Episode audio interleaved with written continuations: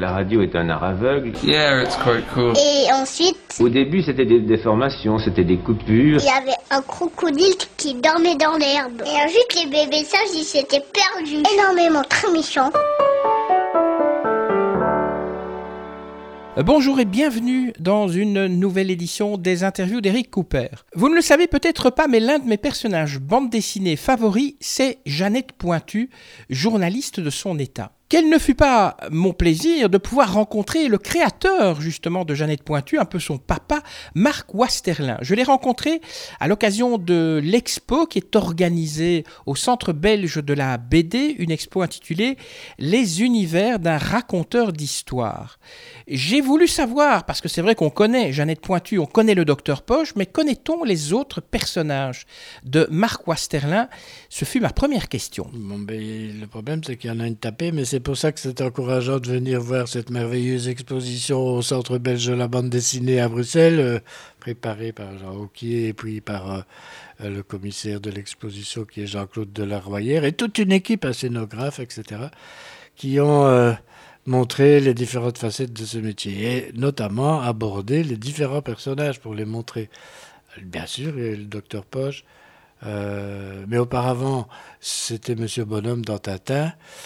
Et quand le journal Tintin s'est arrêté, euh, bon, bah, chez Spirou, c'est l'époque. Je travaillais avec Payot, et puis Payot est pris par ses affaires qui deviennent internationales et n'a plus vraiment le temps de s'occuper du studio où il y avait euh, euh, Walteri, par exemple, euh, qui dessinait Benoît Brisefer et aussi avait travaillé beaucoup sur les Schtroumpfs et Jean et Pirlouit. J'y arriverai en respirant un peu. Et puis, euh, donc, euh, tout à coup, chez Spirou, ben, on ne voulait pas d'un jeune dessinateur euh, qui lance un nouveau personnage, mais euh, parce qu'on une page de Schtroumpf en plus, faut bien le dire, c'est vrai.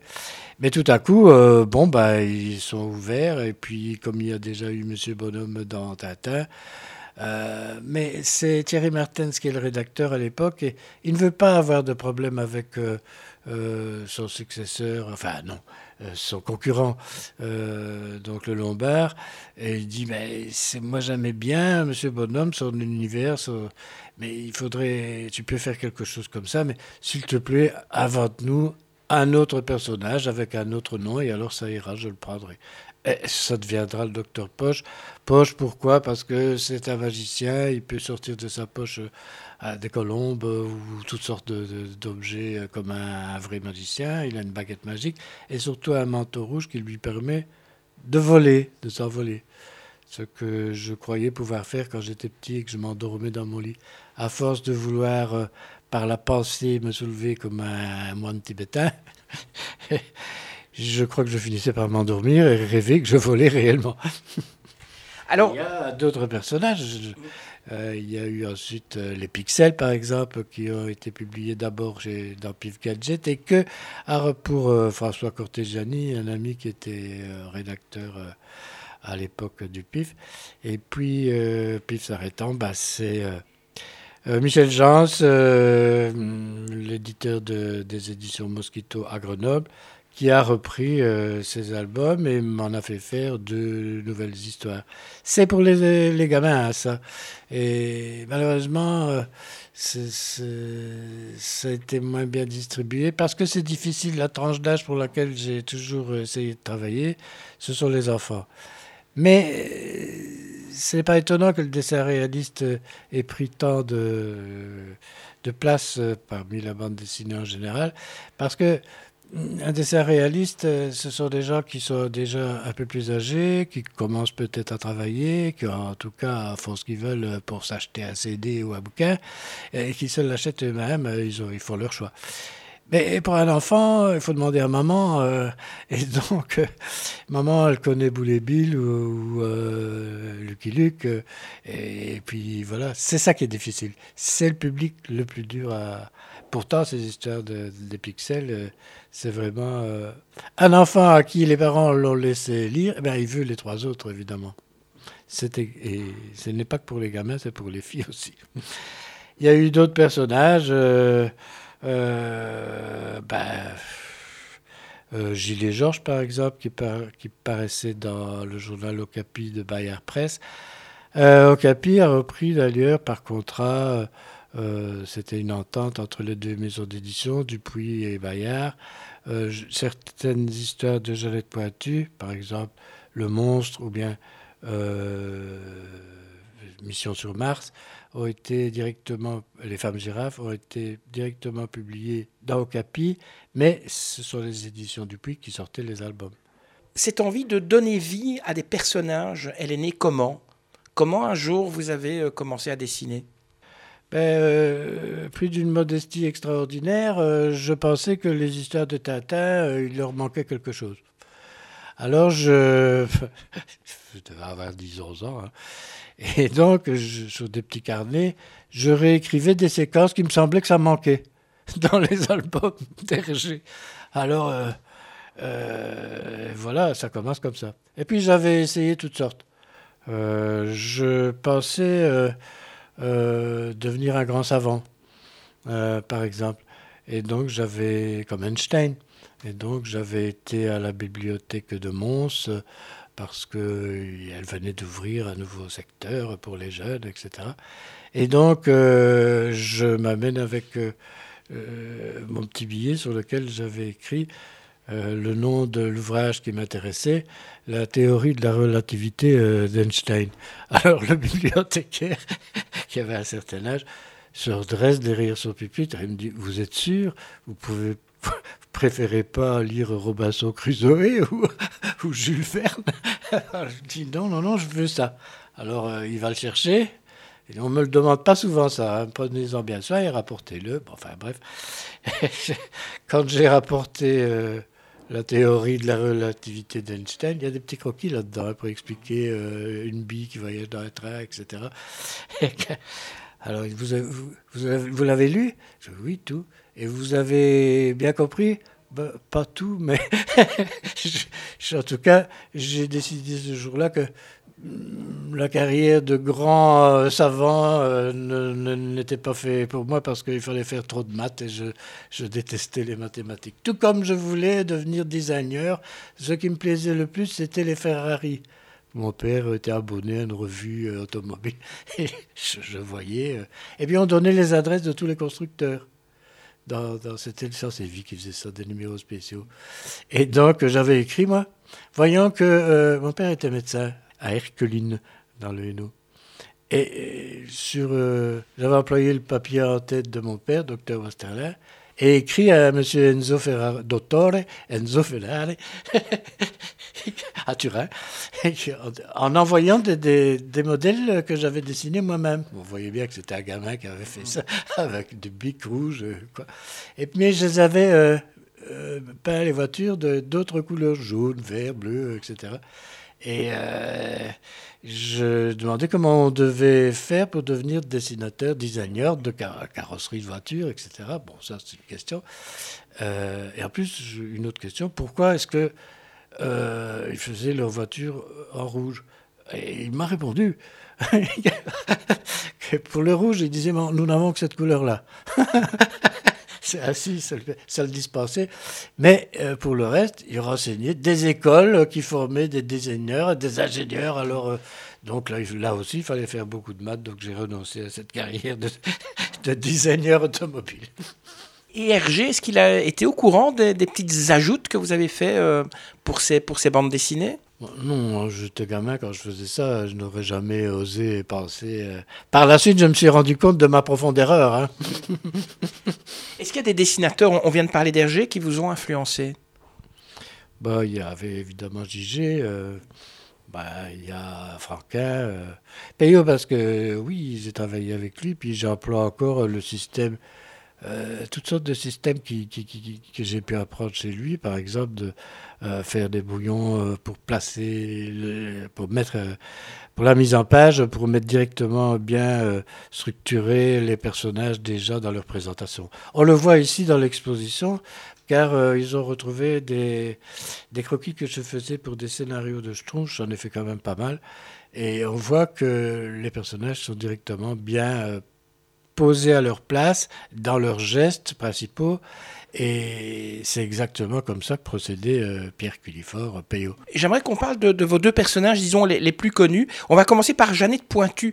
Est-ce qu'on peut dire que Jeannette Pointu, c'est un peu la version Tintin féminine du 21e siècle? Bien qu'elle soit née, c'est vrai, à la fin du 20e. Euh, oui. Mais on l'a dit, hein, certains pouvaient dire oui, c'est le Tintin féminin, etc. Bon, il est vrai qu'à l'époque d'Hergé, il y avait peu de héroïnes euh, féminine. Quoique, ça se discute, il y en avait quand même. Agi, par exemple. Euh, euh, voilà. Mais Tata, la vision d'Hergé du journalisme, c'était un peu des grands reporters dans le temps qui voyageaient.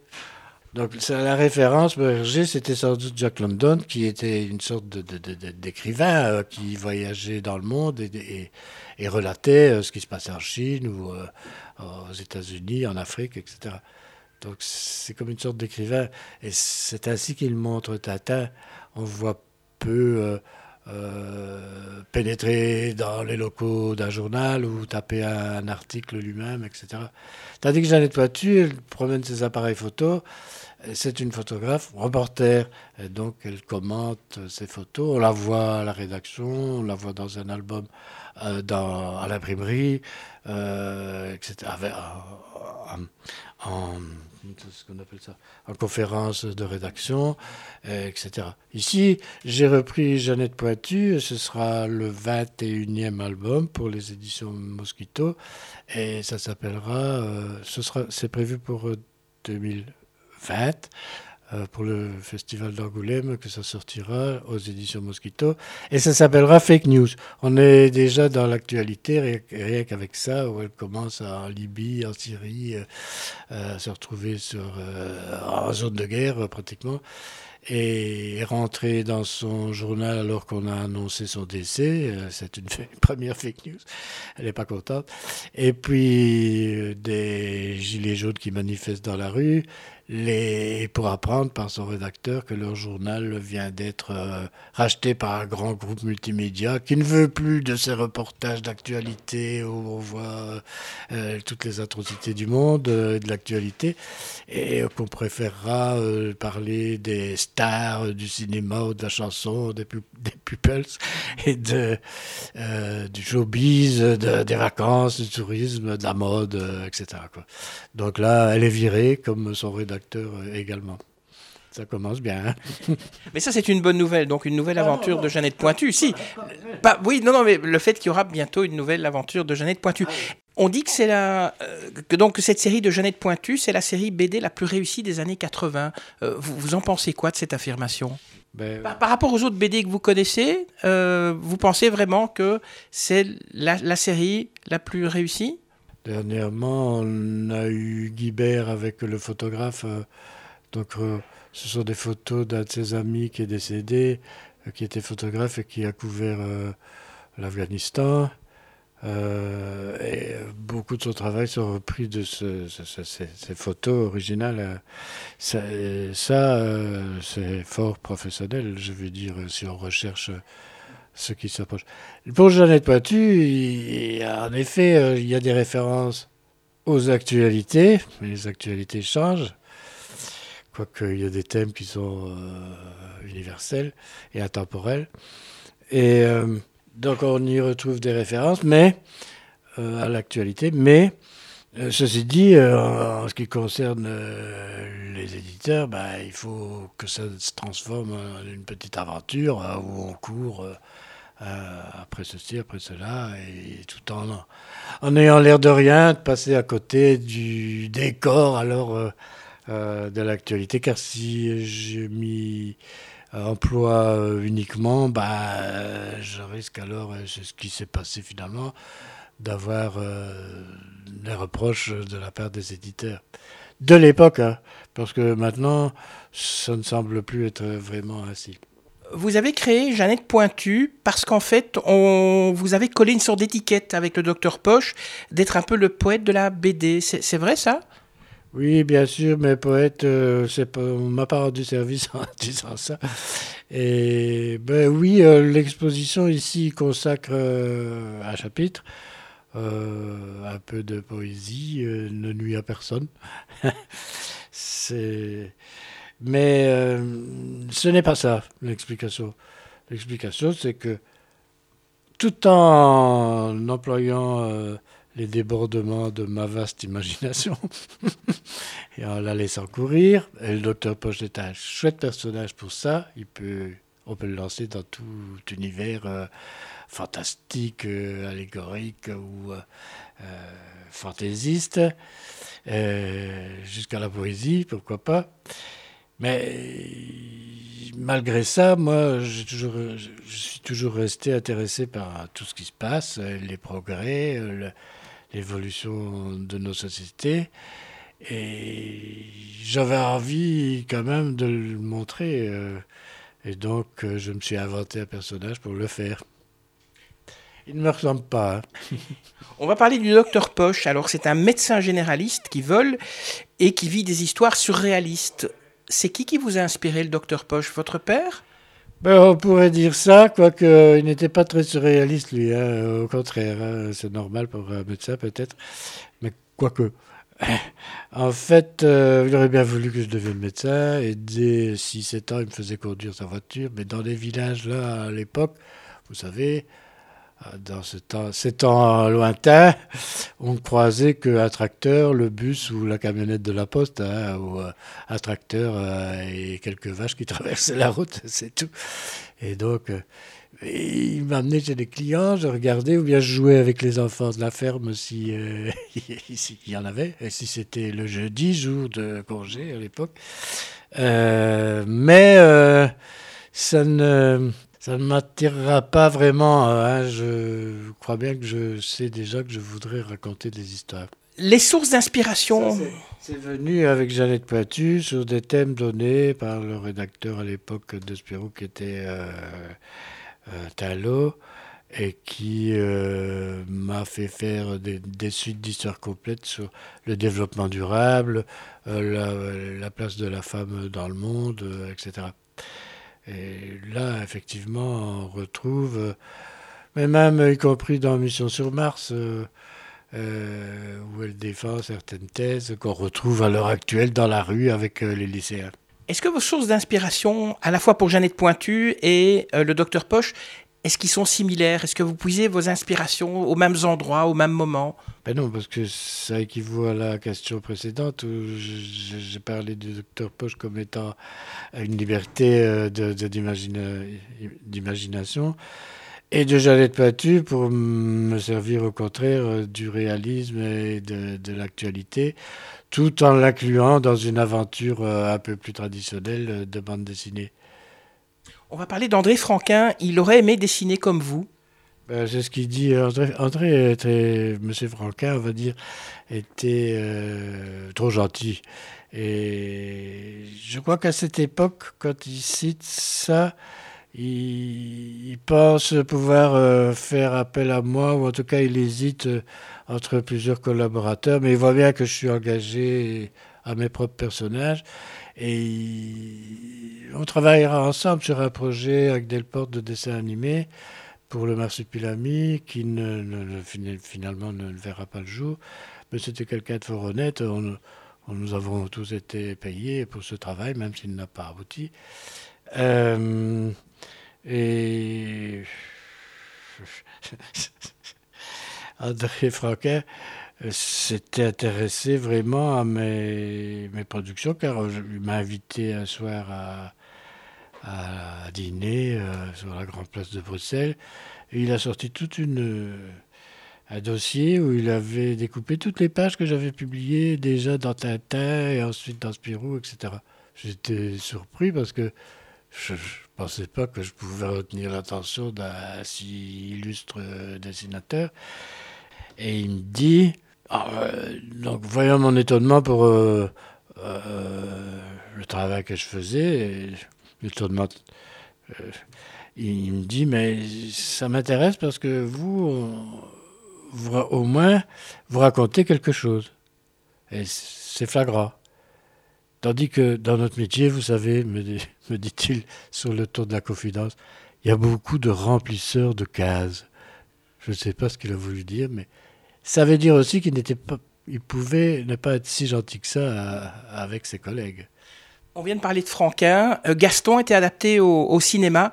Vous verriez Jeannette Pointu ou le Docteur Poche au cinéma? Pour le Docteur Poche, ce serait euh, difficile, peut-être en dessin animé avec des personnages réels. Ça ne semble pas évident. Euh, et puis, c'est tout à ça conviendrait mieux au dessin animé. C'est faisable. J'ai l'intention, de toute façon, quand je serai vieux, j'ai déjà 73 ans, 73 ans, comme on dit en France. Mais quand je serai vieux, je me promets de, de novéliser, comme on dit, euh, c'est-à-dire de faire un roman en reprenant le, les, les principaux sujets de, de, des histoires du Dr. Post, dont notamment euh, la planète des chats.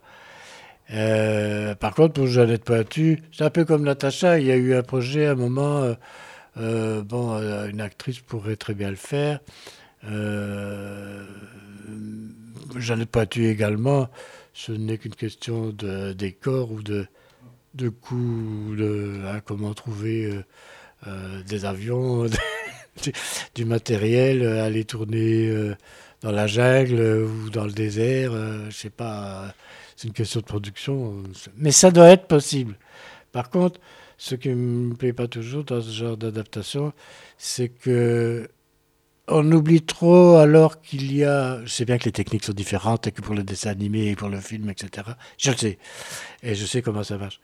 Mais on, ne prend pas la précaution d'interroger le, principal auteur euh, pour savoir comment vraiment euh, est la mentalité du personnage, euh, euh, est-ce qu'il ferait tel geste ou ferait telle réflexion.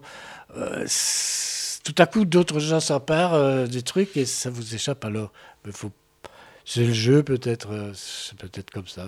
Alors on arrive malheureusement à la fin de l'interview. Donc vous nous avez promis un nouveau Jeannette Pointu qui va s'appeler Fake News.